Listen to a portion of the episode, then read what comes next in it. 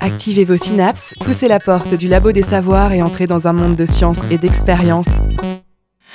Bonsoir et bienvenue au Labo des Savoirs. Ce soir, votre rendez-vous scientifique dissèque quelques croyances populaires. Une émission animée par Audrey Hennette et Mathilde Robert. Bonsoir Audrey. Bonsoir Mathilde. Dans cette émission, une fois n'est pas coutume, notre regard scientifique se posera sur les zombies, le vendredi 13, le triangle des Bermudes ou la vie après la mort. Dans ce domaine de l'imaginaire et du paranormal, nous serons armés d'une science, la psychologie. Psychologie des croyances, c'est le thème de cette émission. Comment ces croyances survivent aux épreuves du temps? Pourquoi ce besoin d'y croire? D'où vient cette très humaine faculté d'attribuer aux épreuves de la vie des origines surnaturelles? Ce soir, la science explore la croyance. Dans Psychologie des foules, un ouvrage de référence en psychologie sociale édité en 1895, le psychologue Gustave Lebon écrivait On ne discute pas plus avec les croyances qu'avec les cyclones. Erreur, ce soir nous accueillons deux chercheurs qui interrogent ces phénomènes pour comprendre leur mécanisme. Nous accueillons aussi leurs étudiants. L'an passé, dans le cadre de leur cours de licence 3, ces étudiants en psychologie à l'Université de Nantes se sont penchés sur les croyances. Ce soir, découvrez comment ces apprentis psychologues ont transformé leur exercice de recherche scientifique en chronique radio. Nous leur avons laissé la liberté de défendre leurs hypothèses et d'analyser, à leur manière, quelques croyances populaires. Ces croyances, ce sont le triangle des Bermudes, la vie après la mort, l'ensemble des superstitions qui entourent le moment du repas, le très symbolique nombre 13 et les zombies. Cinq croyances et cinq chroniques qui nous ouvriront ce soir la boîte à outils du psychologue. Pour discuter avec les croyances, le chercheur utilise des concepts, ceux de corrélation illusoire, de coping ou de prophétie autoréalisatrice. Des outils qui permettent de mieux comprendre la croyance et les croyants. Deuxième erreur de Gustave Lebon, peut-on comparer la croyance à un cyclone? Vous verrez que l'irrationnel peut s'avérer très efficace. Expérience sur les ondes, vous écoutez le Labo des Savoirs. En studio avec nous ce soir, Emmanuel Gardère, maître de conférence en psychologie sociale de la communication à l'IUT de Troyes et membre du LPPL, Laboratoire de psychologie des Pays de la Loire. Bonsoir. Bonsoir. Nous recevons également Nicolas Roussio, professeur de psychologie sociale à l'Université de Nantes. Bonsoir. Bonsoir. Nicolas Roussio, Emmanuel Gardère, vous avez écrit ensemble un ouvrage, Psychologie de la superstition qui va bientôt sortir. Rebienvenue dans le studio du Labo des Savoirs, Nicolas Roussio, puisque nous vous avions justement reçu l'année dernière pour parler de superstition. Absolument. Ce soir, nous parlons de croyances avec vos étudiants. C'est vous qui leur aviez demandé de travailler sur ce sujet dans le cadre du TD Psychologie de la croyance et de la religion. Quelles étaient les consignes de cet exercice? Les consignes de cet exercice, c'est d'aborder des objets liés au champ des croyances en général, et de trouver des théories euh, de la psychologie, plutôt de la psychologie sociale, mais bon, psychanalyse, voire même anthropologie, sociologie, c'est-à-dire des, des explications scientifiques aux croyances, à ces phénomènes. Emmanuel Gardère, pouvez-vous nous expliquer ce qu'est la psychologie sociale des croyances? Alors déjà, euh, on est dans le cadre de la psychologie sociale, donc c'est un, un, regard euh, particulier sur les relations de l'individu avec autrui, euh, comment elles sont médiatisées par ses représentations, ses préjugés, ses valeurs, ses normes. Et les croyances sont un, objet qui, donne lieu à de nombreuses études. Alors, euh, j'ai collaboré à un ouvrage de Nicolas Roussio, euh, Psychologie de la religion. Et puis là, euh, voilà, nous venons de travailler sur les, sur les, superstitions, où on s'intéresse donc à un type de croyance plus particulière qui relève en fait d'une forme de pensée magique. Est-ce que vous pourriez définir la pensée magique? Alors, euh, il s'agit d'une forme de pensée qu'on retrouve toujours à l'œuvre aujourd'hui, hein, même chez des individus qui disposent d'une pensée plus analytique, qu'on pourrait qualifier de plus scientifique, plus rationnelle, à côté de cette pensée-là coexiste donc une pensée qu'on appelle euh, magique, parce qu'en fait, elle, euh, elle, est plutôt du ressort de l'intuition, du bon sens, euh, du, du, sens commun, et elle ne répond pas aux critères de la logique scientifique. Elle fonctionne, par exemple, par imitation. C'est l'idée qu'on peut... par exemple, en, en, piquant avec une aiguille une petite poupée, faire mal à la partie du corps concernée de la personne euh, qu'on vise. Et, donc, ce n'est pas, les, voilà, pas les principes euh, scientifiques qui sont à l'œuvre. D'accord. Et, en tant que psychologue, comment on étudie les croyances? On étudie les croyances. Ben, il y a différentes manières d'étudier les croyances. On peut aller déjà euh, sur le terrain, c'est des questions de type méthodologique, dans une approche de type observation participante. On peut faire aussi des enquêtes, et puis on fait des recherches en laboratoire. Donc il y a cette panoplie pour essayer de comprendre un petit peu les phénomènes. Et comment on peut étudier euh, les croyances en laboratoire? Alors ça dépend euh, de quel type de croyance, mais si je prends le cas de la superstition, qui est une croyance qui s'étudie très bien en laboratoire, on met les gens dans des situations difficiles où ils ont du mal à réaliser un certain nombre de tâches, donc ils sont stressés, puis on leur propose euh, un gris-gris. Pour ceux qui y croient, et on se rend compte par exemple hein, que quand ils ont leur gris-gris et qu'ils sont superstitieux, ils réalisent mieux la tâche, donc ils augmentent ce qu'on appelle le sentiment d'auto-efficacité, ce que l'on retrouve d'ailleurs chez les sportifs. Mais là, c'est des questions de terrain. Donc on peut faire le pas entre le laboratoire, qui est un univers un peu aseptisé, et puis la réalité, c'est le cas des superstitions chez les sportifs. Alors euh, commençons cette émission avec une première euh, chronique, celle d'Elisa Troupé qui a enquêté sur le célébrissime triangle des Bermudes. Et avec Elisa, découvrez le concept de corrélation illusoire. Pourquoi cette tendance à relier entre eux des événements qui n'ont apparemment pas de lien de causalité? Deux événements comme un naufrage et les pouvoirs paranormaux du triangle bermudéen. Il y a un endroit sur Terre où de nombreux bateaux et avions auraient disparu mystérieusement avec leurs passagers. Cet endroit, réputé pour ses naufrages et ses phénomènes paranormaux, a un nom et une forme. Il s'agit du Triangle des Bermudes. Pour une zone dite mystérieuse, il faut admettre qu'elle est facile à placer sur une carte. Le triangle relie l'archipel des Bermudes, la côte est de la Floride et l'île de Porto Rico. La zone a une superficie d'environ 4 millions de kilomètres carrés. Sa réputation naufrageuse a fait le tour du monde et il est dur de faire le compte des histoires de naufrages ou de crash aériens associés au triangle des Bermudes. La mer a toujours fasciné et terrifié les hommes. C'est moins évident aujourd'hui, mais elle fut longtemps un lieu particulièrement dangereux pour l'être humain. Mais au lieu de lier les catastrophes des Bermudes aux conditions météorologiques ou aux risques inhérents à la navigation, les histoires du triangle des Bermudes évoquent des forces obscures, voire extraterrestres, comme cause de la disparition des malheureux pilotes ou marins. Mais en fait, il est plus simple de s'en remettre au paranormal qu'à la dure impuissance de l'être humain face à la nature. Nous avons tendance à percevoir une relation entre deux classes d'événements qui en réalité n'ont pas de relation, ou en ont, mais de manière moins importante qu'on ne l'estime. On appelle cela des corrélations illusoires. De nombreuses expériences illustrent l'aptitude des gens à repérer des relations entre les événements là où elles n'existent pas. Les vieilles superstitions populaires telles que le vendredi 13 porte malheur, ou encore s'il pleut à la Saint-Médard, il pleut 40 jours plus tard en sont de très bons exemples. Dans le cas du triangle des Bermudes, ces corrélations illusoires, mythes, légendes et autres croyances viennent le plus souvent de très vieilles histoires remises au goût du jour. Voici un inventaire de l'imaginaire bermudien. Pour commencer, la légende de l'Atlantide.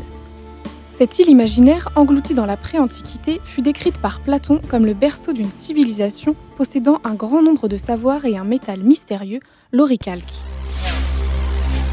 Ce métal leur aurait procuré de l'énergie. Si les Atlantes pénètrent dans le mythe du triangle, c'est parce qu'on situe les vestiges de leur île près de la route de Bimini, un ensemble de gros rochers taillés et arrangés qui pourraient ressembler à une route. Leurs fameux cristaux de fer seraient toujours en activité au fond des mers et entraîneraient la perte de tout ce qui se trouverait sous leurs influences. Théorie plus contemporaine, celle du trou spatio-temporel. D'après cette théorie, les avions, les navires et tout ce qui a pu être englouti dans cette zone aurait été aspiré dans un trou ouvert sur l'espace-temps à la manière d'un trou noir. Selon certaines théories, un trou noir s'achèverait avec ce que l'on nomme une fontaine blanche. C'est par cet endroit que toute la matière et la lumière aspirée par le trou noir s'échapperaient. Ce qui revient à dire qu'un trou spatio-temporel serait en fait un passage qui permettrait de circuler aux quatre coins de l'univers. Le triangle serait un point d'entrée vers... Euh, ailleurs. Toujours d'inspiration astrophysique, mais plus proche de la version Atlante, la théorie des perturbations électromagnétiques. Beaucoup de navigateurs et pilotes ont rapporté un affolement de leurs instruments de navigation dans le triangle des Bermudes. À la manière du métal de l'Atlantide, le triangle serait le lieu d'un dérèglement du champ magnétique. D'après certains, ce serait la conséquence d'une comète composée d'éléments inconnus qui se serait écrasée dans les Bermudes. D'autres témoins pointent une origine gouvernementale, américaine bien sûr, les États-Unis possèdent une base marine dans cette région, l'OTEC, et certains la comparent à la zone 51, lieu réputé pour ses prétendues expériences scientifiques sur les extraterrestres. Ne sachant pas ce que cette base abrite, il est possible de supposer. Ou alors de supposer par exemple que ce sont les extraterrestres en personne qui possèdent une base sous-marine. Les aliens se serviraient des portes spatio-temporelles, les trous noirs, se trouvant dans ce secteur pour se déplacer et arriver jusque sur notre planète. L'existence de vie extraterrestre a toujours fasciné les humains et c'est sûrement cette dernière hypothèse qui est la plus relatée quand on parle du triangle des Bermudes.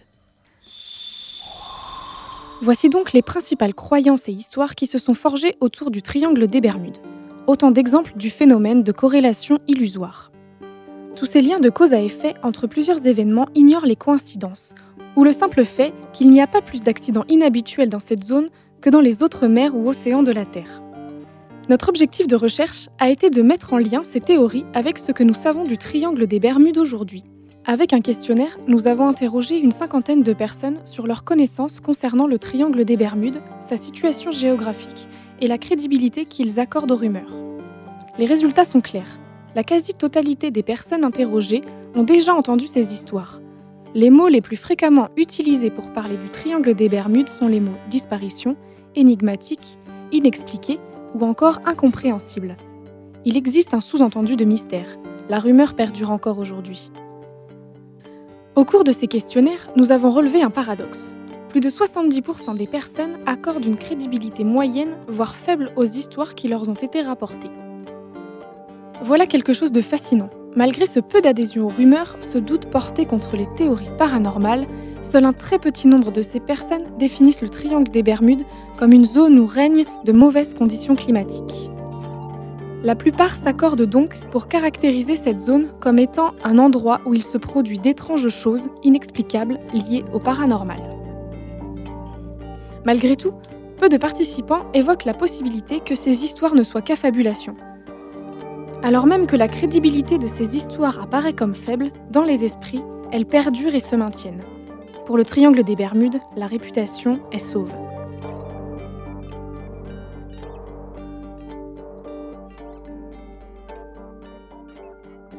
Éveillez vos neurones, vous êtes bien, vous êtes au Labo des Savoirs. Emmanuel Gardère, comment se fait-il euh, que les personnes préfèrent croire à des croyances, justement, qu'à des explications scientifiques? Ben, Déjà, dans un premier temps, ce qui surprend dans le triangle des Bermudes, c'est la répétition des phénomènes. C'est une réalité. Ceci étant dit, l'explication par elle-même, elle n'est pas paranormale. C'est euh, une zone où il y a beaucoup de, comment, de bateaux qui circulent, c'est une zone économique importante. Et puis au niveau du climat, c'est un climat qui est difficile. Mais quand on est confronté à ce qui semble être quelque chose d'extraordinaire, euh, les explications scientifiques ne suffisent pas pour le plus grand nombre. Donc on préfère dans ces conditions imaginer, pouvoir projeter toute une série d'explications, plus ou moins farfelues, et ça donne, ça donne plus de sens qu'une simple explication, euh, je sais pas moi, économique, euh, géographique. Est-ce que justement les professions à risque comme les marins auraient tendance à avoir plus recours à ces superstitions vu qu'ils y sont confrontés euh Alors, d'une façon générale et en dehors du triangle des Bermudes, toutes les professions qui sont des professions à risque développent des croyances. Alors, les marins, c'est la profession, je crois que c'est la première profession la plus dangereuse en fait. C'est là où il y a le plus de, de décès par an. Donc euh, cette profession, de fait, elle développe toute une série de croyances. Alors il y a déjà des croyances très anciennes, elles, sont différentes, maintenant elles ont changé. Mais à l'époque, on avait peur, je sais pas moi, euh, des lapins. S'il y avait un lapin qui, se promenait sur un bateau euh, en bois, eh bien, il se nourrissait d'un certain nombre de choses. C'était un rongeur et ça pouvait poser problème. Donc il y a toute une série de croyances anciennes. mais quoi qu'il en soit, ancienne ou pas, le métier reste toujours très dangereux donc elle perdure. Alors ça vaut pour les marins et ça vaut pour plein d'autres euh, métiers. Mais le triangle des Bermudes, c'est une combinaison entre un lieu qui est difficile pour les marins et une profession qui est difficile en dehors du triangle des Bermudes. Voilà. Est-ce que vous auriez euh, d'autres exemples de corrélations illusoires euh, particulièrement connues? Peut-être avant les exemples, le fait qu'on préfère parfois se référer à des croyances, bon, il y a peut-être l'aspect euh, extraordinaire qui est attirant et qui fait aussi que d'ailleurs on retient en mémoire, on sait peut-être plus très bien de quoi ça parle, mais on l'a retenu parce que c'est un phénomène extraordinaire. Et puis il y a aussi la difficulté qu'on a euh, peut-être à traiter des informations statistiques. Si on rapportait le nombre d'accidents du triangle des Bermudes à ceux qui arrivent dans une autre zone, je ne suis pas sûr que ce soit euh, statistiquement différent. Mais ça, c'est des choses qui sont un petit peu difficiles à traiter au quotidien. Donc euh, c'est aussi parfois une forme de raccourci cognitif d'aller rechercher des, explications, euh, enfin entre guillemets, quoi, qui, nous paraissent euh, plus faciles. Et puis c'est une manière d'interpréter des, co-occurrences entre événements. Alors après, des exemples. Si, enfin en termes d'exemples, il y a toute une flopée d'exemples sur les corrélations illusoires, parce que les corrélations illusoires, c'est faire des liens entre des phénomènes qui sont indépendants. Alors la superstition, euh, généralement, est, euh, largement empreinte de corrélation illusoire. vous croisez un chat noir, si une catastrophe juste après, vous faites un lien tout de suite, alors qu'en réalité, il n'y a pas de lien à faire, objectif. Et c'est plus facile d'accepter, en fait C'est plus facile surtout, parce que la facilité des corrélations illusoires, c'est d'établir des relations de cause à effet sans la science. C'est-à-dire, c'est notre quotidien l'homme, quand il vit, pour donner du sens à son environnement, qui est un environnement hostile, plus ou moins hostile, euh, plus ou moins incompréhensible, hein, eh bien, il crée des relations de cause à effet un peu partout. Voilà. Donc, c'est simple, c'est rapide, et ça permet d'exister, de donner un sens à son existence. Quand la science arrive, c'est un peu plus compliqué, parce qu'elle démontre toute une série de corrélations illusoires, elle repère d'autres corrélations, mais elles qui sont validées par des modèles. Mais bon, dans le quotidien, quand on vit, on ne peut pas avoir un raisonnement scientifique sur tout. Donc, euh, on vit, voilà, on explique, et puis ça nous, ça nous façonne. On vit dans l'erreur. et puis on joue aussi avec les, émotions et on préfère parfois parler de chance ou de malchance euh, plutôt que de hasard. C'est une notion qui n'est pas facile en fait. Vous dites qu'il y a euh, autant d'accidents, voire un peu plus, à l'endroit du triangle des Bermudes. Comment se fait-il que ce soit cet endroit qui ait été choisi par des croyances et comment ça se fait que ce mythe perdure? Alors, ce que disait ma collègue tout à l'heure, est juste, c'est-à-dire qu'il y a plusieurs endroits dans le monde où il y a effectivement beaucoup d'accidents. Pourquoi là, en l'occurrence, il y a une légende? Et pas ailleurs.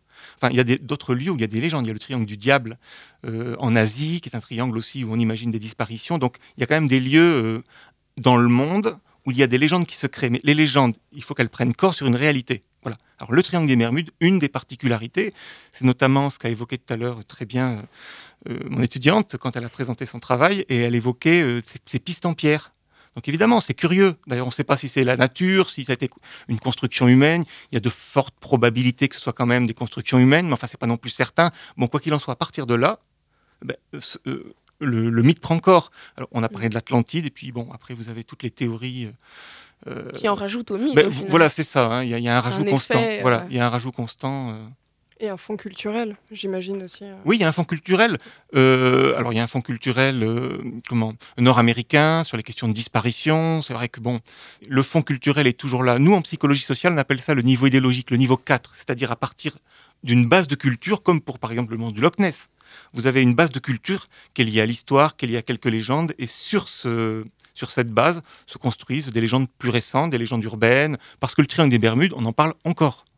C'est pas un mythe ancien qui est, qui a disparu. La croyance est d'une efficacité redoutable face au stress et à l'anxiété. Pourquoi?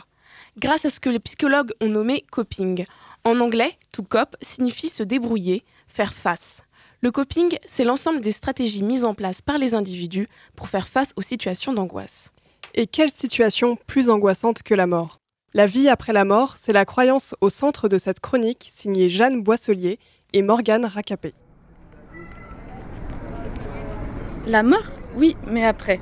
La vie C'est tentant, n'est-ce pas? Ce serait pas une idée originale, après tout. Quel peuple n'a jamais eu sa propre idée de la vie après la mort? C'est vrai ça.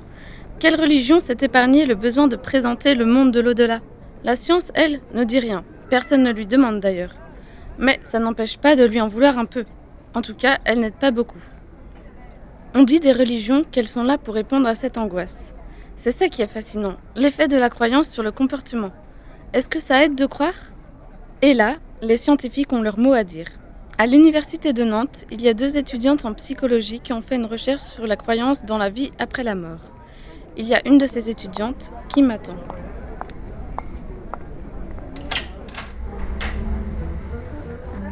Bonjour. Bonjour. Alors raconte-moi, c'était quoi ton étude sur la vie après la mort? Bah, C'est simple. On s'est demandé en fait s'il y avait un lien entre le fait de croire en la vie après la mort et le niveau de stress ressenti. On s'est intéressé aussi à la manière dont les personnes gèrent ce stress. Dans le vocabulaire de la psychologie, on appelle ça le coping. Le coping, en fait, c'est l'ensemble des stratégies qu'un individu met en place face à une situation stressante. D'accord, donc pour donner un exemple, un étudiant stressé avant ses examens peut essayer de penser à autre chose ou encore de travailler davantage. Et ça, ce serait du coping? Oui, voilà, c'est ça. Ce sont deux formes de coping possibles. D'ailleurs, euh, pour être plus précis, le fait de penser à autre chose est ce qu'on appelle un coping centré sur les émotions, puisque ça concerne les pensées de l'individu. Et le fait de travailler davantage ses examens, c'est un coping centré sur le problème, parce que la personne agit directement sur la situation. D'accord, donc je suppose que quelqu'un qui aura des stratégies de coping efficaces sera alors moins anxieux. Effectivement, c'est ce que montrent tous les travaux de psychologie. Et toi et tes collègues alors, c'était quoi votre travail? Bah, Nous, tout simplement, on s'est intéressé à la croyance en la vie après la mort et on a essayé de voir si cette croyance avait un impact sur notre stress et aussi sur le coping. Ah, c'est intéressant. Mais comment avez-vous fait du coup? On a réalisé un questionnaire tout simplement qu'on a fait passer à 40 individus. C'était des étudiants euh, entre 18 et 25 ans. Donc euh, parmi ces 40 individus, 20 croyaient en une forme de vie après la mort et 20 n'y croyaient pas. Et pour évaluer ce stress, quelles questions avez-vous posées? En fait, on a repris des questionnaires préexistants. Donc, pour mesurer l'anxiété, on a pris le questionnaire de l'université de Penn State. Et pour mesurer le coping, le questionnaire d'Isabelle Pollan. Grâce à ces outils, on a pu mesurer le niveau d'anxiété des personnes et leur niveau de coping et voir s'il y avait des différences entre les deux groupes de personnes. Et effectivement, ce qui est intéressant, c'est qu'il y a bien des différences. C'est-à-dire bah, D'abord par rapport à l'anxiété. On remarque que les personnes qui croient en la vie après la mort sont un petit peu moins stressées que les autres. Euh, aussi, il y a des différences en ce qui concerne le coping. On voit bien que euh, le coping utilisé par les croyants est plus solide que celui utilisé par les non-croyants. Et quand on précise les résultats, ce qu'on a fait, on se rend compte que les croyants utilisent beaucoup plus le coping centré sur les émotions, alors que c'est l'inverse qui se passe pour les non-croyants, ils utilisent plus le coping centré sur le problème. Je ne suis pas très sûre d'avoir bien compris. Est-ce que tu peux un peu plus expliquer? En fait, tout simplement, cela montre qu'une simple croyance peut avoir des effets concrets sur la vie de tous les jours. On sait par exemple que euh, la religion a un effet bénéfique sur l'anxiété et fait baisser le stress. Nous, on a mis en évidence que juste le fait de croire en la vie après la mort, sans pour autant être religieux, peut faire baisser le niveau d'anxiété. On sait aussi que la mort, c'est quand même une question effrayante pour tout le monde, donc on se dit que peut-être le fait d'avoir une réponse rassurante à cette question, ça peut apaiser notre stress, tout simplement. Et les différences de coping, qu'est-ce que ça signifie? Bah, Ça, ça reste compliqué, c'est difficile à interpréter ce genre de résultats. Mais on a quand même plusieurs hypothèses, après ça reste à démontrer. Lesquelles par exemple? Bah, On se dit que peut-être les personnes qui croient pas en la vie après la mort ont tendance à plus agir concrètement sur le problème, peut-être parce que leur force de conviction est moins importante que celle des croyants. Les croyants, eux, comme ils ont une grande force de conviction, ils peuvent se contenter de croire et de réguler leurs émotions. En fait, le coping centré sur les émotions est plus efficace pour les croyants, donc ils auraient moins besoin d'agir sur le problème tout simplement. Mais ce qui est surprenant ici, c'est que d'habitude c'est plutôt l'inverse qui se passe. Normalement, le coping centré sur le problème est plus efficace. Ici, euh, ça serait l'inverse. Très bien, donc pour récapituler, ceux qui croient en la vie après la mort seraient moins anxieux en général, et j'utiliserai des stratégies de gestion du stress beaucoup plus centrées sur les émotions, des stratégies qui seraient alors plus efficaces chez eux. C'est bien ça? Oui, c'est exactement ça. Et en guise de conclusion, je dirais que l'important, c'est pas tant de savoir ce qu'il y a après la mort, mais plutôt de croire en quelque chose ou non. C'est ce qu'on a pu constater avec cette enquête. Le fait de croire en quelque chose peut avoir des conséquences positives, et ce, quelle que soit la croyance.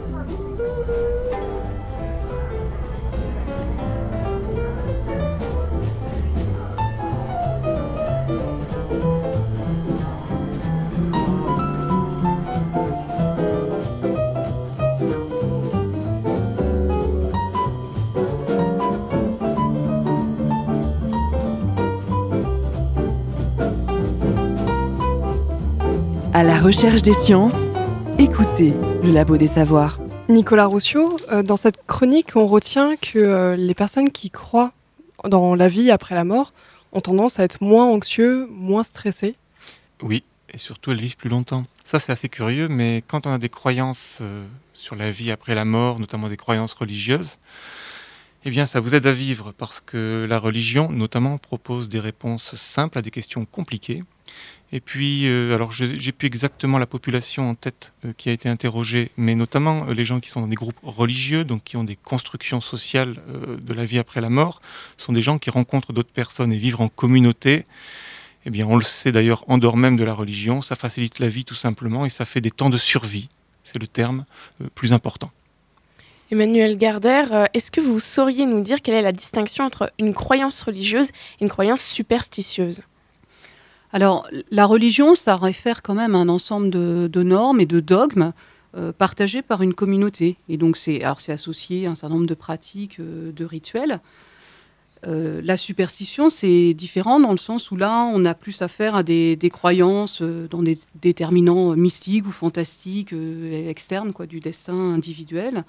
Et souvent, ça se rapporte aussi davantage aux situations de la vie quotidienne. alors, peut-être pour reprendre un petit peu euh, ce qu'on a déjà dit, c'est vrai qu'on s'aperçoit par exemple que chez les personnes âgées euh, croyantes, euh, ça peut diminuer leur, niveau d'anxiété face à la mort, le fait d'avoir une croyance religieuse.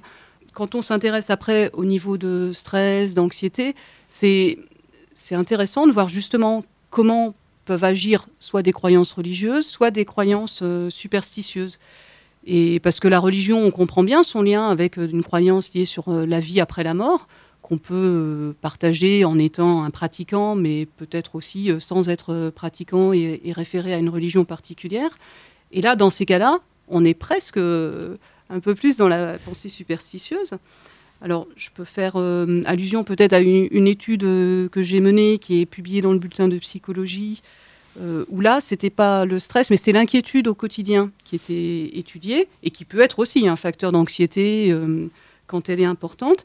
Et on s'apercevait qu'il y avait un lien avec les croyances superstitieuses des présages de malheur.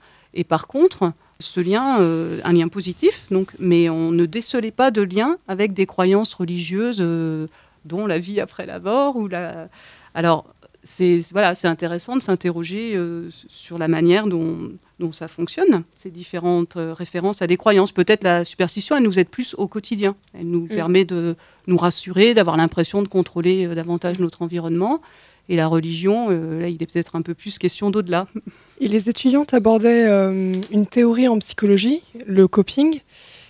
C'est une stratégie en fait pour faire face aux situations de stress comme elle l'expliquait, mais est-ce qu'il existe des bonnes ou des mauvaises stratégies de coping? Est-ce qu'il est préférable d'utiliser des stratégies de coping centrées sur l'émotion ou des stratégies de coping centrées sur le problème? Elles ont des efficacités qui peuvent, euh, si on raisonne en termes par exemple de court terme, long terme, s'orienter euh, vers les émotions, euh, c'est-à-dire des stratégies d'évitement ou de mise à distance, à court terme, ça marche bien. Après, si on réfléchit à long terme, peut-être euh, les stratégies où on est centré sur le problème, où on essaie d'avoir une réévaluation de la situation ou une maîtrise de soi, euh, seront plus efficaces. Mais ça, c'est un, un processus qui est inconscient Ça dépend ce qu'on entend par inconscient, parce que nous, en psychologie sociale, quand on parle d'inconscient, on n'en parle pas comme euh, les collègues psychanalystes en parlent.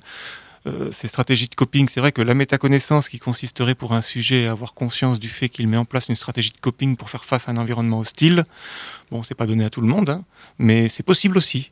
Simplement, la plupart du temps, c'est des stratégies plus ou moins conscientes, on va le dire comme ça. Est-ce qu'il y a un réel intérêt à savoir quel est le coping le plus efficace, puisque la personne qui le met en place ne s'en rend pas vraiment compte? Ah ben, C'est absolument intéressant pour le psychologue qui peut suivre quelqu'un qui est dans le désarroi je crois que là, il y a une utilité directe euh, pour aider quelqu'un dans une situation de désarroi à repérer peut-être les stratégies qu'il met en place pour mieux faire face à certains événements spécifiques de sa vie. À ce titre-là, oui, il y a une utilité. Est-ce que le recours à la croyance ne serait pas une stratégie de coping à part entière? Il y a un certain nombre de croyances qui permettent effectivement euh, euh, de mettre en place des stratégies de coping pour expliquer l'inexplicable. Et donc, ça aide les gens à vivre. Hein. Bon nombre de croyances aident les gens à vivre. Continuons cette émission en abordant les fameuses superstitions de table. Les verres croisés et les yeux dans les yeux au moment de trinquer, le passage du sel, le pain retourné, le repas est un lieu privilégié par les superstitions. C'est cet ensemble de croyances de table qu'a choisi d'analyser Florian Pouclet à l'aide du concept d'illusion de contrôle, un sentiment de contrôle plus ou moins élevé que l'on a sur les événements de la vie de tous les jours. On écoute.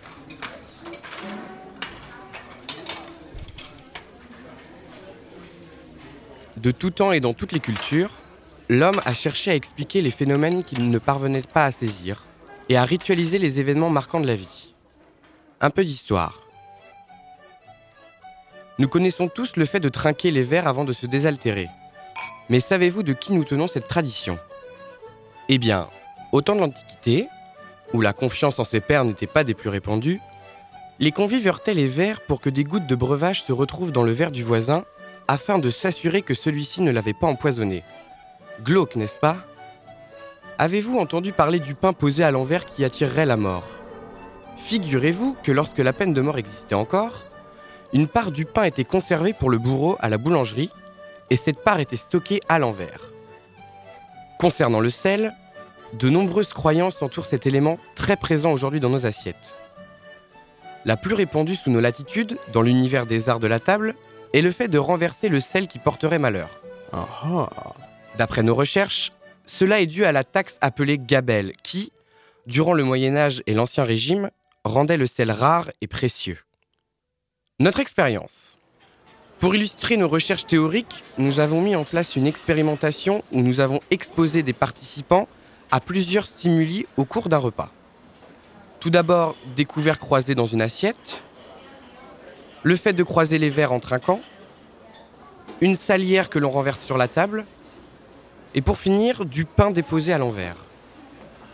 Nous avons observé leurs réactions verbales et non verbales au cours du repas. Pour finir, à la fin du repas, nous leur avons posé quelques questions pour savoir s'ils avaient identifié les stimuli et s'ils connaissaient certaines superstitions. Nous avons remarqué que 12 des 30 participants ont réagi à l'apparition des stimuli au cours du repas. Lors des questions posées à la fin du repas, les trois superstitions les plus citées étaient les verres croisés, le pain à l'envers et la salière renversée. Les participants connaissant les superstitions déclaraient également qu'ils les mettaient en pratique, mais qu'ils n'y croyaient pas vraiment. Soi-disant une question d'habitude et surtout pour ne pas tenter le diable. Mais comment expliquer la mise en place de tels comportements? Dans notre recherche, nous avons axé l'explication de ces superstitions sous deux angles théoriques. L'illusion de contrôle tout d'abord, puis la socialisation. Dans l'illusion de contrôle, l'hypothèse est que l'homme a fondamentalement besoin de poser un contrôle sur son environnement. Quelqu'un pour me contredire? Vous serez également tous d'accord avec moi si je vous dis qu'il existe une différence entre un sentiment de contrôle et un contrôle réel. D'ailleurs, Després, un chercheur, définissait en 1996 les deux termes de la façon suivante.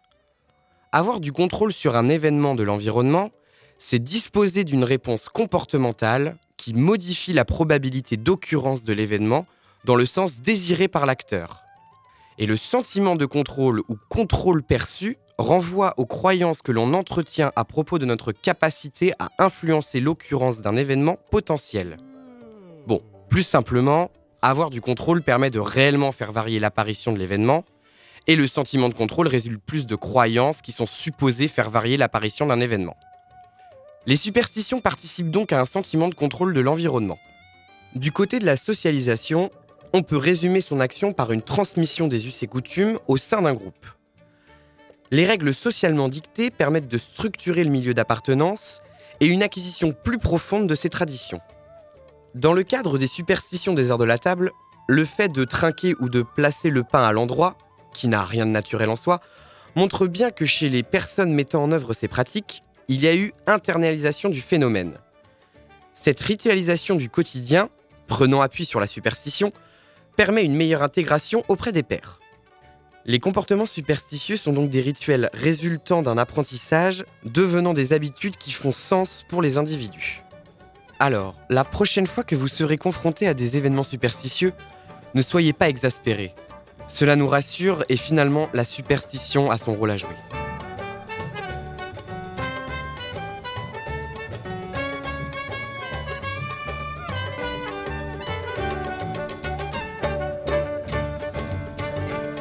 Bienvenue au Labo des Savoirs.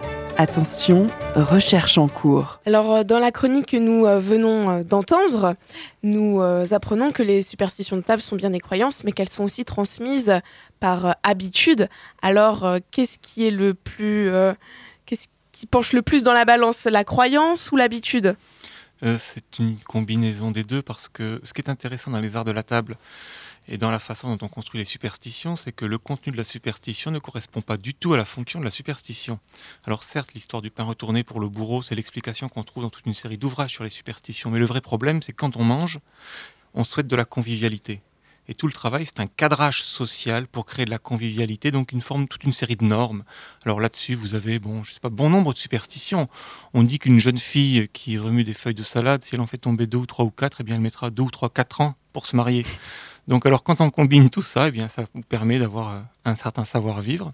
Mais la réalité derrière tout ça, c'est se mettre d'accord à un moment donné sur un certain nombre de normes pour ne pas se disputer.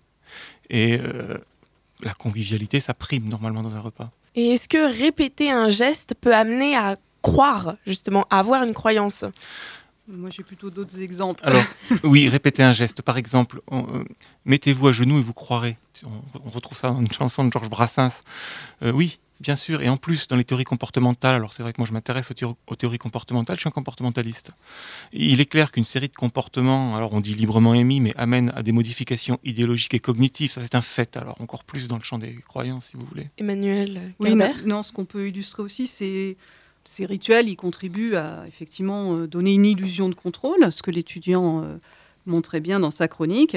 Et alors ça peut s'apercevoir aussi dans d'autres situations. Par exemple, les billets de loterie, si on donne à quelqu'un le, choix du billet, après, il va avoir tendance à surestimer la probabilité du succès de ce billet, alors qu'en fait, elle est complètement indépendante du fait qu'il l'ait choisi lui-même ou que le buraliste le lui ait attribué euh, au hasard.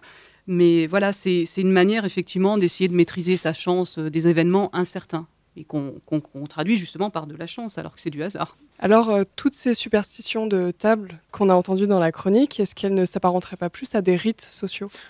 Avec le temps, de fait, cela devient des rites sociaux. Voilà, on n'y coupe pas. Surtout quand c'est transmis de génération en génération et que ça reste, parce que toutes les superstitions sur les croyances de la table ne restent pas. Certaines ont disparu, d'autres peuvent se créer. Enfin, bon, là-dessus. Alors, on connaît nous les plus classiques, mais ça devient des rites sociaux quand c'est transmis d'une génération à l'autre. Voilà. Mais l'idée globale, c'est quand même euh, un moment de convivialité qui doit avoir un certain nombre de, bornes sociales pour éviter euh, tout problème. C'est le savoir-vivre aussi.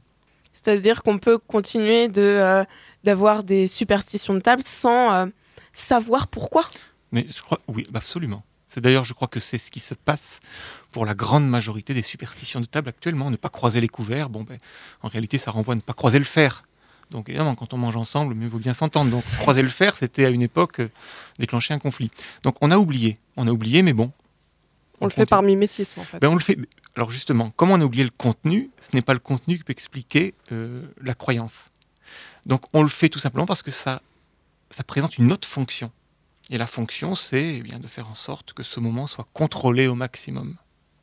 Ça vous fait peut-être une transition avec la chronique d'après, puisque je ne mm. sais pas s'il est question de vendredi 13, mais on a effectivement souvent oublié aussi euh, l'origine euh, du, vendredi 13, son contenu, mais par contre, euh, on continue à trouver que le 13 est un chiffre particulier. Bien justement, le nombre 13, c'est un nombre qui est entouré de mystères depuis des siècles, mais à quoi devons-nous tant de fascination et de peur envers le chiffre 13 Léna Bria balaye le champ des possibilités entre imitation, mémoire collective et prophétie autoréalisatrice, trois théories de psychologie sociale mises en relation pour comprendre cette superstition. On écoute son explication tout de suite. Sacré travail que celui de numéro 13. Vous avez tous entendu dire que ce chiffre portait malheur, qu'il faudrait mieux éviter les dîners à 13 Aujourd'hui, on le retrouve également associé au vendredi le fameux vendredi 13 qui serait une journée qui porterait la poisse. D'où viennent ces superstitions? De très loin, sachez-le, l'histoire paranormale du nombre 13 s'appuie sur d'innombrables mythes et légendes. Dans la mythologie scandinave, par exemple, le nombre 13 s'y fait une mauvaise réputation dans deux légendes des Eddas, les fameux manuscrits nordiques. C'est le treizième dieu, Loki, le dieu de la guerre et du mal qui tue Balder, le dieu de l'amour et de la lumière. On peut également parler de Freya, sorcière qui se réunissait avec 11 autres sorcières et le diable lui-même, ce qui faisait un total de 13 individus dans ces réunions maléfiques. Deuxième exemple, dans la Grèce antique et païenne de Philippe II de Macédoine, le père d'Alexandre le Grand eut l'audace de vouloir être l'égal des douze dieux de l'Olympe en ajoutant une treizième statue, la sienne, à la collection.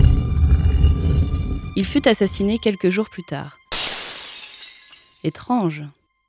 Et bien sûr, la Bible, la scène, dernier repas de Jésus. Le lendemain, c'est la crucifixion. Combien de couverts sur la table? Je vous le donne en mille. Treize, comme par hasard. Vous comprendrez pourquoi les chrétiens évitent ce genre de configuration dînatoire. Avec le repas, l'autre phénomène célèbre associé au 13, c'est le vendredi. Ici, c'est à l'arrestation des Templiers qu'il faut remonter jusqu'au jour terrible du vendredi 13 octobre 1307. Et plus récemment, le crash du vol 571 au-dessus de la cordillère des Andes, le vendredi 13 octobre 1972, le même jour. Et 571, 5 plus 7 plus 1 égale 13. Il y a de quoi rester prudent. Bon, comment expliquer que de telles croyances perdurent à une époque scientifique comme la nôtre? La psychologue que je suis vous dirait par le phénomène de corrélation illusoire qui dit qu'une personne ayant un accident à vendredi 13 en attribuera la cause au jour ou au nombre de corbeaux aperçus le matin, et non aux autres éléments ayant pu y participer, comme le hasard ou une défaillance technique. On peut également parler de la prophétie autoréalisante, qui dit, elle, qu'une personne étant persuadée que le vendredi 13 va lui porter malheur, aura tendance à voir le malheur partout, voire à le provoquer. Nos propres attentes influencent la réalité. Si l'on est convaincu que quelque chose va arriver, nous pouvons modifier nos comportements de telle sorte que cette chose-là arrive, pour de bon.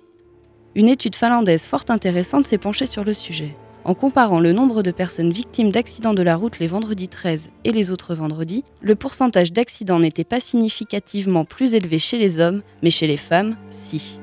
Misogynie? Les chercheurs attribueraient cette différence au fait que les femmes sont plus superstitieuses que les hommes. Elles se croient alors plus vulnérables en ce jour de malchance et pensent qu'elles risquent plus qu'un autre jour d'être victimes d'un accident, ce qui entraînerait comportement nerveux au volant, manque de confiance en soi, stress, les erreurs de conduite seraient alors plus grandes et entraîneraient forcément plus d'accidents. Le cercle vicieux. Plus j'ai peur, plus j'ai de risques que cela m'arrive. N'oublions pas les phénomènes d'imitation. Si notre famille est fortement superstitieuse vis-à-vis du chiffre 13, il est très probable que l'on devienne à notre tour superstitieux. Enfin, on peut parler de mémoire collective. Le nombre 13 et ses rumeurs, même s'il est connu de tous, a une importance changeante d'une personne à l'autre et selon les cultures. Il est ainsi très présent chez les chrétiens. C'est sur ce facteur culturel que nous nous sommes attachés dans notre étude. Nous nous sommes demandé si les comportements superstitieux étaient plus forts chez une personne de religion chrétienne que chez une personne non croyante. Nous avons fait passer un questionnaire à 40 sujets, soit 20 de chaque catégorie. Notre hypothèse générale était une personne chrétienne évite le nombre 13, d'autant plus si son niveau de croyance est élevé, à la différence d'une personne non croyante qui va porter peu d'importance à ce nombre, et ce, d'autant plus que son niveau de croyance est faible. En fait, le questionnaire reprenait des situations de la vie courante où le numéro 13 est plutôt présent, comme le placement dans le train, la date d'un examen ou d'un rendez-vous médical, ou encore le nombre d'invités à un dîner. Nous avons donc ensuite coté ces réponses, ce qui donnait alors un total pouvant aller de 0 à 9, 9 étant le score qu'obtiendrait une personne très superstitieuse. Alors, chez les personnes athées, la moyenne des réponses au questionnaire était de 2,7 sur 9, alors que pour les personnes chrétiennes, la moyenne des réponses était de 6,2 sur 9. On voit donc qu'elles évitent plus le nombre 13. Cependant, la moyenne obtenue par le groupe AT prouve la popularisation de cette superstition chez les individus lambda. Donc même si le nombre 13 est devenu une superstition commune et universelle dans les pays occidentaux, les individus chrétiens adoptent davantage de comportements d'évitement vis-à-vis du nombre 13. Le phénomène d'imitation et de mémoire collective prend tout son sens ici. De génération en génération, les personnes chrétiennes transmettent leur foi et de fait leurs superstitions à leurs enfants, qui à leur tour les transmettront à leurs enfants. Cette superstition s'est alors propagée de famille en famille, touchant ainsi des individus non croyants. Ah, et le loto, le fameux jour de la grosse cagnotte pour la Française des Jeux. Nous avons retenu cet aspect dans notre étude. Dans la catégorie loto, 100% des chrétiens jouent à une autre date que celle du vendredi 13, contrairement aux athées qui choisissent de jouer à cette date à 50%. Nous avons aussi retenu d'autres catégories comme la catégorie voyage ou la catégorie opération.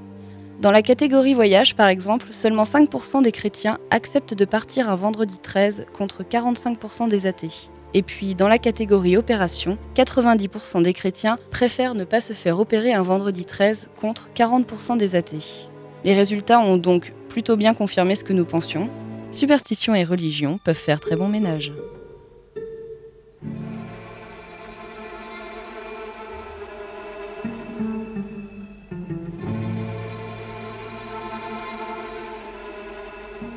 Explorer les sciences avec l'équipe du Labo des Savoirs.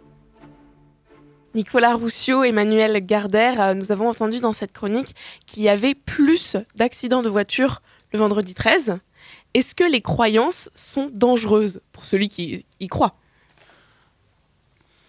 Oui. Effectivement, elles peuvent l'être.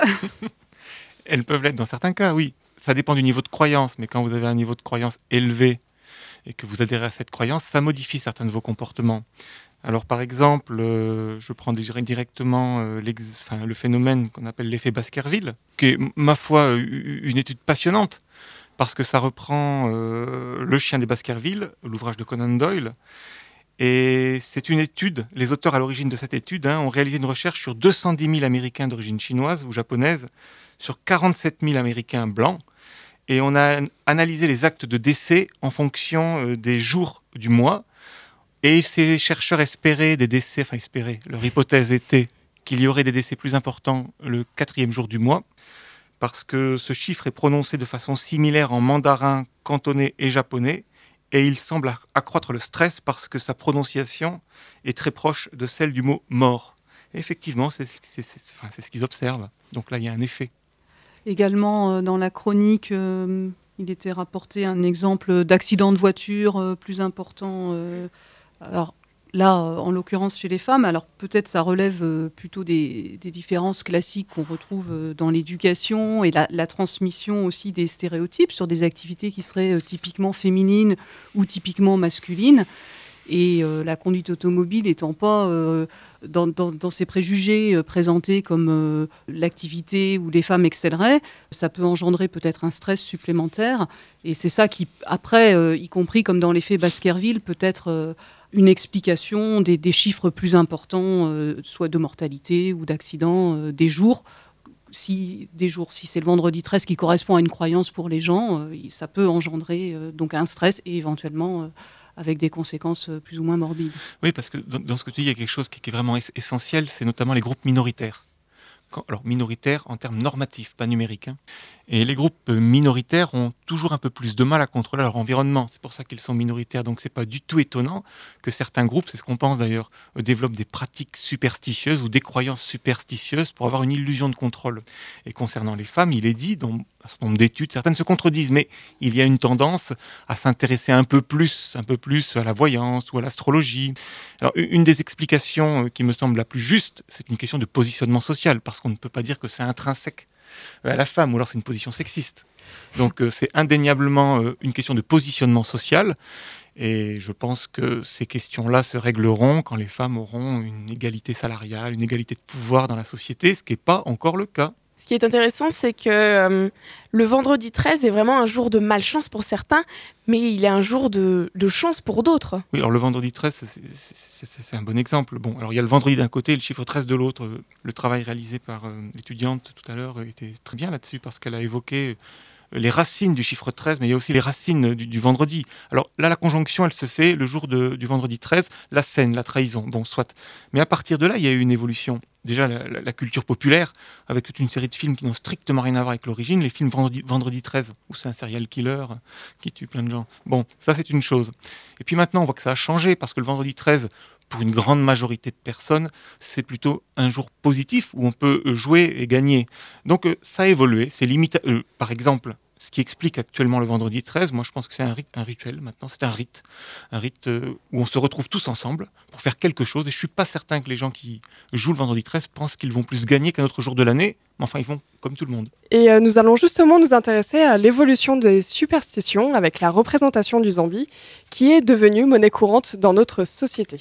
Films, livres, bandes dessinées, ce monstre popularisé en 1968 dans le film La nuit des morts vivants ne date pourtant pas d'hier. Comment cette croyance a-t-elle donc évolué avec le temps? S'adapte-t-elle aux cultures ou aux générations? Une chronique d'Alexis Epiard. Le zombie. Depuis quelques années, ces créatures envahissent nos écrans de télévision et de cinéma. La série The Walking Dead, inspirée d'une bande dessinée à succès, fait un carton en Amérique, et World War Z, film adapté du roman du même nom, ne sont que deux récents exemples d'un effet de mode grandissant. Pourtant, loin d'être un phénomène nouveau, le zombie ou le mort-vivant est présent dans l'art et la mythologie depuis des siècles. Quant au mot zombie, il provient d'un terme créole haïtien désignant un mort ramené à la vie par un sorcier vaudou dans le but de le servir. Ces formes cependant tendent à évoluer. Quel point commun entre le zombie hurleur et rugissant du blockbuster américain contemporain et le zombie de carnaval de la mythologie antillaise? Pourquoi le zombie change de visage en restant un élément culturel fort? Pour quelles raisons son image a-t-elle subi de telles modifications? Que peut nous dire le zombie sur nous-mêmes, nos peurs et nos angoisses? C'est ce que nous avons cherché à étudier. Étudier l'image du zombie, c'est analyser ses représentations. Nous avons choisi de nous concentrer sur ses représentations cinématographiques, témoins des évolutions du zombie au XXe siècle. Le but de cette étude fut de croiser cette analyse filmique avec un questionnaire. Cela nous a permis de vérifier si l'image du zombie de cinéma correspond à l'image que les individus peuvent avoir à l'esprit. Côté cinéma, depuis 1932, 273 films de zombies sont répertoriés. Comment les différencier? Pour nous, il s'agit de classer les différentes manières de zombification ou comment un mort devient mort-vivant. Nous avons remarqué huit causes de zombification. Le vaudouisme, un cadavre ressuscité par un sorcier, la recherche biologique effectuée par des savants fous, plus rares les extraterrestres, la magie au sens large, la pollution, le nucléaire les causes naturelles, donc indépendantes de toute action humaine, et enfin la catégorie en vogue, les virus, souvent liés à la recherche biologique. Maintenant, mettons en lien l'évolution de ces types de zombies de cinéma et les grandes peurs sociales de leur époque. Qu'observe-t-on? Regardons un film comme White Zombie, film d'horreur de Victor Alperin sorti en 1932, où l'intrigue prend place dans une culture de coton haïtienne. L'époque est marquée par la suprématie occidentale et coloniale sur de grandes parties du monde, et le zombie apparaît avec tout l'imaginaire exotique de cette période. Très vite cependant, la médecine semble prendre le relais et dès la fin des années 30, alors que la chirurgie lance les premières tentatives de greffe, la principale source de zombification devient les dérives de médecins fous. C'est le cas dans Le Mort qui marche, film de Michel Curtis avec Boris Karloff, sorti en 1936, un film où les expérimentations d'un médecin tournent mal. On pourrait aussi citer deux films tournés en 1959, année qui suit la création de la NASA, mettant en cause un débarquement extraterrestre dont les ondes ramèneraient les morts à la vie. Ou parler des années 60, où l'apparition du nucléaire fait son apparition dans les films de zombies, on remarque aussi une apparition de la pollution dans les années 80, pouvant venir traduire le début d'une inquiétude quant à l'avenir de la planète. Il faudrait bien sûr parler du maître George Romero, qui a construit sa carrière autour du zombie. Dans son premier film sorti en 1968, La Nuit des Morts Vivants, il dénonce le racisme américain et par la suite, dans les films de sa saga des zombies, Romero dénoncera la guerre du Vietnam, la société de consommation, la télé-réalité. Aujourd'hui, ce sont les virus qui sont à la mode. Dans la célèbre saga Resident Evil, dans les très récents World War Z et Warm Bodies, l'humanité tente de survivre à des hordes de zombies avides de chair humaine. L'échelle du massacre est celle d'une planète mondialisée. Le virus traverse les frontières, reflet de nos grandes peurs d'épidémies mondiales. Grippe aviaire, grippe A, vache folle, etc. Notre enquête maintenant. Nous avons proposé un questionnaire sur les raisons potentielles de zombification à deux populations. Une population étudiante d'une vingtaine d'années en moyenne et une population plus âgée, aux alentours des 50 ans. On a observé que les plus jeunes ont une vision du zombie clairement plus liée à une raison virale puisque 45% de la population jeune cite cette cause comme cause principale, contre seulement 13% de leurs aînés. Notre étude semble donc démontrer que le zombie viendrait, dans la représentation que les gens s'en font, cristalliser les angoisses des générations. Il serait une sorte d'objet de catharsis à la forme évolutive selon les peurs qu'il aurait à exprimer. On peut d'ailleurs observer que parmi toutes les créatures anthropomorphes classiques de l'horreur, seul le zombie subit de pareilles évolutions. Ce n'est pas le cas du loup-garou ou du vampire par exemple. Le zombie est donc, lui plus que les autres, un symbole important des angoisses sociétales.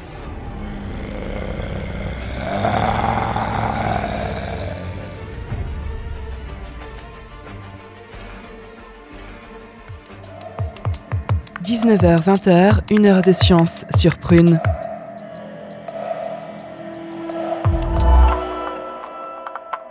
Nicolas Roussio, Emmanuel Gardère, comme on vient de l'entendre, le zombie est bien euh, la représentation d'une peur, d'une peur d'une certaine époque Oui, alors plusieurs choses. Tout d'abord, le zombie tel qu'il est perçu en Haïti, ça renvoie explicitement au champ de la superstition. Parce que la dimension culturelle d'Haïti euh, donne une place spécifique aux morts vivants. Donc on est dans un univers qui n'est pas l'univers, par exemple, de l'Europe quand on parle des zombies. Donc nous, c'est une pure production imaginaire. Je pense pas, à ma connaissance, euh, il n'est pas dans la culture européenne d'imaginer des, promenades de zombies. Donc du coup, la forme que prend le zombie, c'est au travers euh, d'œuvres cinématographiques, d'ouvrages. Le travail réalisé par mes étudiants sur la question de l'évolution culturelle du zombie est un excellent travail parce qu'on voit très bien l'évolution des causes de la zombification qui est en lien avec les peurs sociales. Et chaque période et chaque peur se projette sur le zombie. Donc moi je trouve que c'est vraiment euh, pour nos sociétés euh, un très bon exemple d'un catalyseur d'angoisse. Mais en Haïti c'est autre chose. Est-ce que le fait de matérialiser cette angoisse par le monstre, par le zombie, est-ce que c'est pas un moyen de mieux la contrôler? Idéalement, sur un certain nombre de croyances, oui. Dans le cas de l'épidémie, je, ne sais pas, parce que certaines formes de croyances, paradoxalement, euh, créent de l'angoisse. Parce qu'après tout, là, on peut se poser la question de savoir si ça la contrôle ou si ça la démultiplie. Emmanuel Gardère Moi, c'est pas tellement sur les zombies que je souhaiterais intervenir, mais, mais plus euh, sur l'aspect euh, d'adaptation des croyances au fil du temps, parce qu'on voit que leur forme, leur expression, elles sont, elles sont modelées en fait par l'environnement culturel. Je crois qu'à Haïti, il y a aussi une histoire qui est liée à l'esclavage euh, dans, la croyance aux zombies. Aujourd'hui, euh, il y a aussi d'autres croyances qui sont en vigueur, euh, y compris chez, les, chez les jeunes adultes, par exemple, dans, dans, ce pays. Euh, mais finalement, ce qui est intéressant, c'est de voir que ça n'a pas disparu, même si elles, euh, elles changent, les, croyances superstitieuses ou qu'elles évoluent. Il en reste, c'est quand même cette survivance justement de, ce qu'on disait en introduction, d'une pensée magique hein, qui survit aussi chez l'adulte et qui est plus basée voilà, sur l'expression aussi des émotions, euh, des peurs. Parfois, ça sert d'exutoire, parfois, euh, au contraire, euh, ça peut effectivement avoir un rôle négatif. Nicolas Roussio parlait tout à l'heure des conséquences discriminatoires. Et en tant que chercheur en psychologie sociale, est-ce que vous voyez apparaître de nouvelles croyances? On peut, il y a les croyances qui se renouvellent, si vous voulez. Ça, on peut, les, on peut voir le renouvellement. On, sait ce qu'il y a avant, on voit ce qui se passe après. Bon. Mais vous avez des créations. Alors, c'est assez rare, mais ça arrive. Prenons le cas du sida. Quand le sida est arrivé, il y a toute une série de croyances farfelues. Et d'ailleurs, euh, on imaginait que toucher quelqu'un pouvait transmettre la maladie. On avait parlé à l'époque de sidatorium. Bon, c'était complètement inquiétant. Bon, ben voilà une croyance euh, qui renvoie à des conceptions archaïques de la transmission de la maladie. Et puis, bon, ça s'est développé le temps que les chercheurs comprennent mm. exactement euh, la maladie. Puis ensuite, on est passé à autre chose. Et puis, ce qu'on aperçoit aussi, parfois, c'est, enfin, tout à l'heure, on évoquait le, la, modification des croyances ou le, fait que certaines superstitions plus traditionnelles, bon, on les connaît, elles peuvent, mais peut-être qu'on n'y croit plus vraiment au chat noir. Par contre, euh, dans nos sociétés, on observe plus des croyances aux pseudosciences qui peuvent, euh, qu'on peut aussi, dont on peut considérer qu'elles relèvent également de la superstition. Qu'est-ce que vous entendez par euh, pseudosciences Voilà, par exemple l'astrologie, le New Age, la parapsychologie. Ça, ça peut être un objet d'étude pour nous qui travaillons sur les croyances. Et vous, Nicolas Roussio, Emmanuel Gardère, comment vous percevez l'existence de ces pseudosciences? Non, mais ce qui est important, c'est qu'il ne faut pas les rejeter. Il ne faut pas les rejeter ou mépriser ce type d'objet parce qu'alors on va laisser aux au, margoulins de service tout ce terrain. Je crois qu'on a tout intérêt à comprendre comment ça fonctionne pour y faire face. Euh, c'est quand même malheureux parce que c'est la double peine que ce soit les plus fragiles d'entre nous tous qui vont voir des individus, voyants, astrologues, numérologues, qui sur des théories complètement arbitraires, issues d'un imaginaire plus ou moins débridé, vont les orienter dans leur vie. Donc ça c'est quand même triste. Donc je crois qu'il ne faut pas tourner le dos à ce type de croyances, il faut essayer de comprendre comment ça marche et pourquoi, pour mieux les combattre et pour faire en sorte que nos contemporains se tournent plus vers, par exemple, des psychologues quand ils sont dans le désarroi. Emmanuel Garder Oui, effectivement. D'ailleurs, le terme de pseudoscience, il dit bien euh, que pour nous, euh, c'est pas une démarche scientifique. Alors, on peut comprendre que des personnes euh, fragiles y aient recours, puisque c'est effectivement un, processus d'adaptation, mais on peut souhaiter qu'effectivement, elles trouvent d'autres solutions et d'autres recours euh, qu'à ces croyances superstitieuses. Merci pour cet éclairage sur euh, la croyance, sur les superstitions. Maintenant, nous allons parler livres. Le rendez-vous des curieux. Tout d'abord, sous la direction de Monique Ségré, Mythe, rite, symbole dans la société contemporaine, publié en 1997 aux éditions L'Armatan. Cet ouvrage décortique les mythes, les rites et les symboles de notre société sous le filtre de l'anthropologie. Alors que l'on pourrait croire que les sociétés européennes contemporaines ne véhiculent plus de mythes ou de rites, on y découvre l'aspect rituel de la fête d'anniversaire comme l'aspect mythique du King Elvis. Pour continuer, le livre Psychologie sociale de la religion, écrit sous la direction de notre invité Nicolas Roussio, est publié en 2008 aux presses universitaires de Rennes. La croyance religieuse permet-elle de vivre plus longtemps? On l'a évoqué justement dans cette émission. Y a-t-il un lien entre croyance religieuse et protection de l'environnement? Quelle est la part de la personnalité chez l'individu qui devient religieux? La religion alimente-t-elle les discriminations? Autant de questions abordées dans cet ouvrage et auxquelles répond la psychologie sociale de la religion. Emmanuel Gardère, Nicolas Roussio, auriez-vous des conseils de lecture à nous donner pour approfondir la thématique des croyances et des superstitions? Alors, on va citer d'abord un ouvrage euh, auquel nous avons collaboré de Patrick Legros et Jean-Bruno Renard qui s'appelle Superstition, qui est publié aux presses universitaires de la Méditerranée et euh, qui est sorti en décembre 2011. Et puis, euh, nous en avons un à paraître. Voilà, notre ouvrage, évidemment, on va vous le conseiller. C'est l'ouvrage Psychologie de, la superstition, donc qui doit paraître dans les prochains mois. Et on a passé, on a pensé quand même un certain nombre euh, de temps hein, à le mettre en place. Et donc, normalement, il est terminé et il paraîtra dans les mois à venir. Chez Debook. Emmanuel Gardère, Nicolas Roussio, merci beaucoup d'être venu dans cette émission. Merci. Nicolas Roussio, est-ce que d'autres étudiants travailleront avec vous sur les croyances cette année? Absolument, comme chaque année maintenant depuis 10 ans. Euh, l'option Croyances et religion en licence 3 est composée d'environ 70 étudiants qui travaillent par groupe de 4-5 sur tout le champ des croyances. Donc avec d'autres exercices de, de recherche? D'autres exercices de recherche. C'était le Labo des Savoirs, Psychologie des Croyances, une émission animée par Audrey Hennette et Mathilde Robert, avec Guillaume Mézières à la rédaction en chef. À mercredi prochain pour un nouvel épisode et de nouvelles expériences radiophoniques. Bonne soirée sur Prune.